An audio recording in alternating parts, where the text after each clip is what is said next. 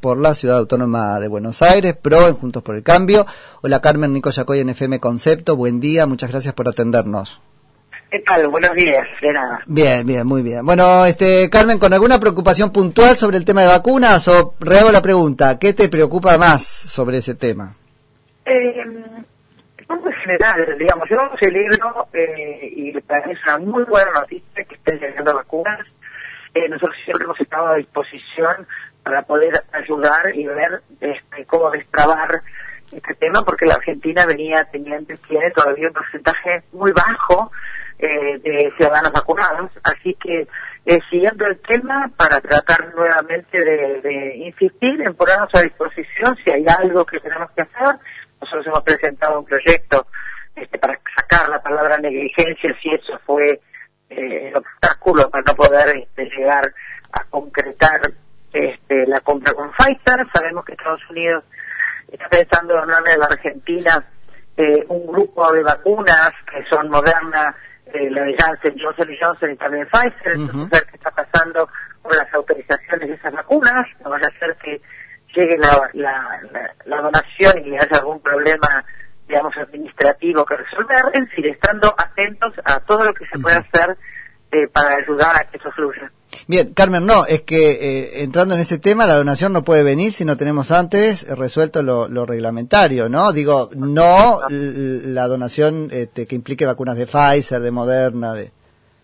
Eh, la realidad es que Pfizer está autorizada en la Argentina, desde el punto de vista de la ANMAT, ¿no?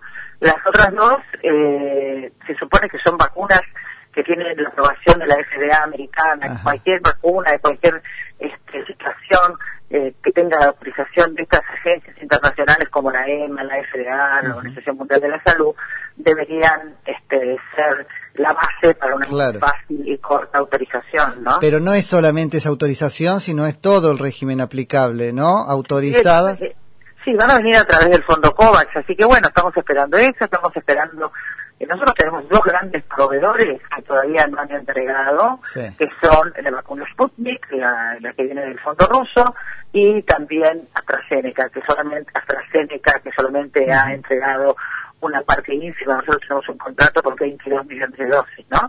Y han entrado 2 millones y pico. Así que bueno, están atentos a, a ver cómo evoluciona y ojalá que sigan entrando vacunas y ojalá que podamos seguir vacunando nuestra población. Hoy conocemos, Carmen, por un informe de Clarín que le pone número, ¿no? Este, ese, ese gap que existe de aproximadamente o diferencia dos millones de vacunas todo el tiempo entre las distribuidas y las aplicadas. Es un número que ya nos venía preocupando, ¿no? Una ventana diferencia que nos preocupaba desde antes y ahora que aparece este, de, de alguna manera explicitada de esta manera, más todavía nos preocupa. ¿Qué, qué sabes de eso? No, no, no tengo, no tengo detalles este, confirmados. Por supuesto que es relevante.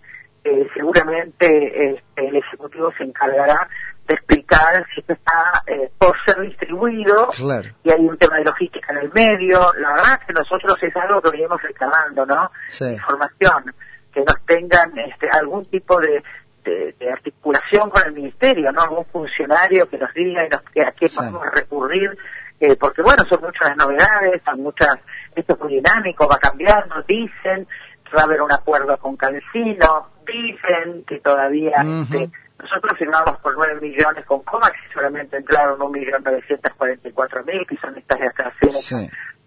Que entraron vía COVAX, bueno, hay múltiples interrogantes, así que esperemos que poco a poco nos vayamos enterando de las definiciones. No, porque acá tenemos el, este, siempre nos queda la preocupación de que no estén siendo, este, no digo los dos millones, pero al menos un número relevante guardados para algún tipo de, de, operación relacionada con las elecciones y etcétera. Digo, ya no solo inoperancia, que ya es grave, sino además discrecionalidad. No solamente eso, yo diría que hoy es un nivel de, irresponsabilidad pocas veces visto, porque las vacunas tienen que estar en los brazos de los ciudadanos, no en un por eso, por eso. Entonces nosotros necesitamos vacunar, vacunar y vacunar. Acá eh, no hay mucho para inventar. El mundo entero dice, hay que detectar, hay que hacer test para poder este, encontrar a aquella persona que esté contagiada, para poder aislarla y que no siga contagiando. Y por otro lado, vacunar. Bueno, nos falta mucho este, todavía en ese camino, así que este, espero que prontamente este, se libere si es que hay un stock. Ahí les pedimos, Carmen, que como oposición pongan un ojo particular en esto, ¿no es cierto? En todas las vacunas que no están efectivamente en el brazo de los argentinos, porque nos habían dicho hasta acá que, ah, somos los campeones mundiales de la vacunación, estamos entrenadísimos por nuestro calendario obligatorio. Mira, a eso se los llevaron preso. Este, nosotros no hacemos otra cosa que presentar pedidos de informes, claro. estamos atrás del tema permanentemente. Bueno, esa es una actitud que hemos tenido siempre. Por un lado, de disposición para ayudar, pero por otro lado, pidiendo información. La verdad es que muy bien no nos va. No, no los responden, ¿no es cierto? Casi ninguno. No, no, no. Entonces lo que, lo que pedimos es eso también. En cualquier país civilizado, en una situación como esta, debería haber un diálogo, eh, un puente y un vínculo, mucho, yo diría, hasta más natural, más espontáneo, es lo que corresponde.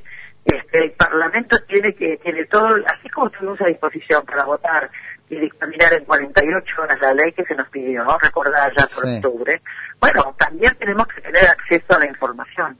Ahora, eh, la Constitución marca que la función del Congreso es deliberar, deliberar es una cosa más, más compleja que este, no sé, votar rápido, porque eso puede implicar cierta ligerencia, eh, perdón, ligereza. Contame qué, qué te pasó con esto de que, bueno, en, en esa aceleración de los tiempos se pasó por alto la palabra negligencia, o quién la puso ahí.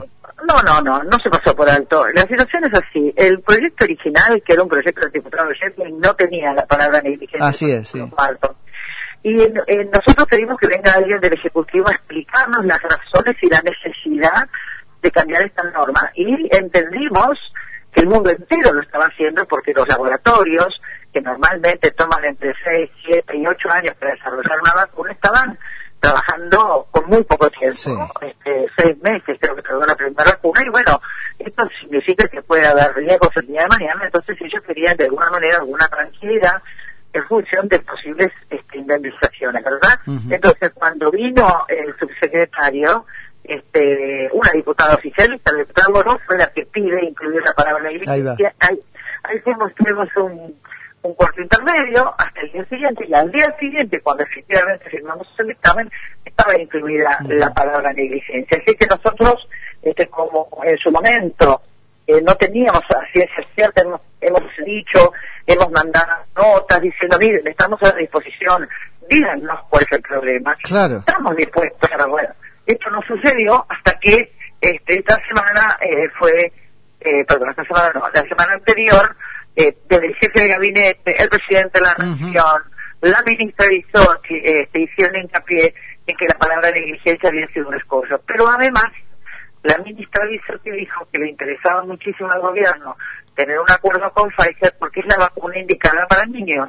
Bueno, Entonces ahí ya nos pareció que, bueno, si no iban ellos a a, tomar este, la decisión de cambiar algo que estaba este, siendo un inconveniente, hmm. lo íbamos a hacer nosotros. Así que presentamos este proyecto de ley y bueno, veremos a ver si no, no te, no te voy a reducir, Carmen, a analista político, porque bueno, eso nos tocaría a nosotros, pero ¿qué habrá habido ahí en la razón de ese cambio, no? Este, una intelección diferente, una interpretación diferente de la situación, una operación de las internas del frente de todos. Eso va a haber que algún día despejarlo, ¿no? Claro, sí, yo, yo estoy convencida, convencida que al final del día nos vamos a enterar absolutamente de todo. Fíjate cómo va evolucionando el tema, ¿no? Primero no se sabía esto, luego no se sabía lo otro, poco a poco, pero yo creo que además de este tema, nosotros queremos hablar ¿Qué negociaciones está llevando adelante el gobierno con los otros laboratorios? ¿Qué pasa con las gestiones con Moderna, con claro. eh, dijo el, jefe de gabinete que había una, una este, posibilidad de firmar con Cancino, tampoco tenemos novedad, no ha llegado el, el, contrato, vos sabés que de acuerdo a la ley que votamos, cada vez que hay un contrato firmado por el, por el gobierno, viene la Comisión de Salud, este, y la verdad que hasta ahora eh, ha venido cumpliendo y nosotros estamos esperando a ver qué otro contrato nuevo ha firmado la Argentina y este y ver cómo van a cumplimentar sobre todo estos dos grandes proveedores que te hablo, ¿no? Porque este, nos están debiendo muchas vacunas. Totalmente. Carmen, y por último, ¿qué expectativas para la reunión con los responsables de laboratorios? Porque ahí desde afuera, a mí la prevención que se me ocurre es que no termine todo muy en una línea que el kirchnerismo ya ha explorado y explotado antes, que es la de la culpa es de los empresarios, ¿no? Y entonces los tendremos ahí transpirando, como nos decía Karina Banfi el otro día en una charla, este, cuando en realidad los que tienen que dar explicaciones son este, los este, responsables del gobierno, ¿no? En todo caso, ¿qué le pidieron a, esos empresarios, etcétera? Nosotros este, somos invitados, igual que los laboratorios, ¿verdad? Esto es una convocatoria que ha llevado adelante el presidente de la Cámara, Sergio Massa. Mm. Así que... Va a venir por ahí, entonces. Nosotros estamos a disposición, nosotros vamos a concurrir, como fuimos invitados, con nuestras preguntas. Y lo que esperamos es tener un diálogo este, sincero, un diálogo frontal, en donde lo que buscamos es información. Nosotros queremos saber este, una cantidad de detalles que hasta el día de hoy no hemos tenido y escuchar las voces de quienes están del otro lado, este, también eh, se me ocurre preocupados eh, cuando han tenido inconvenientes. Nosotros sabemos la complejidad que ha tenido en el mundo en este tema, ¿no? Digamos, nosotros no, no estamos alejados de la realidad, sabemos lo que pasa.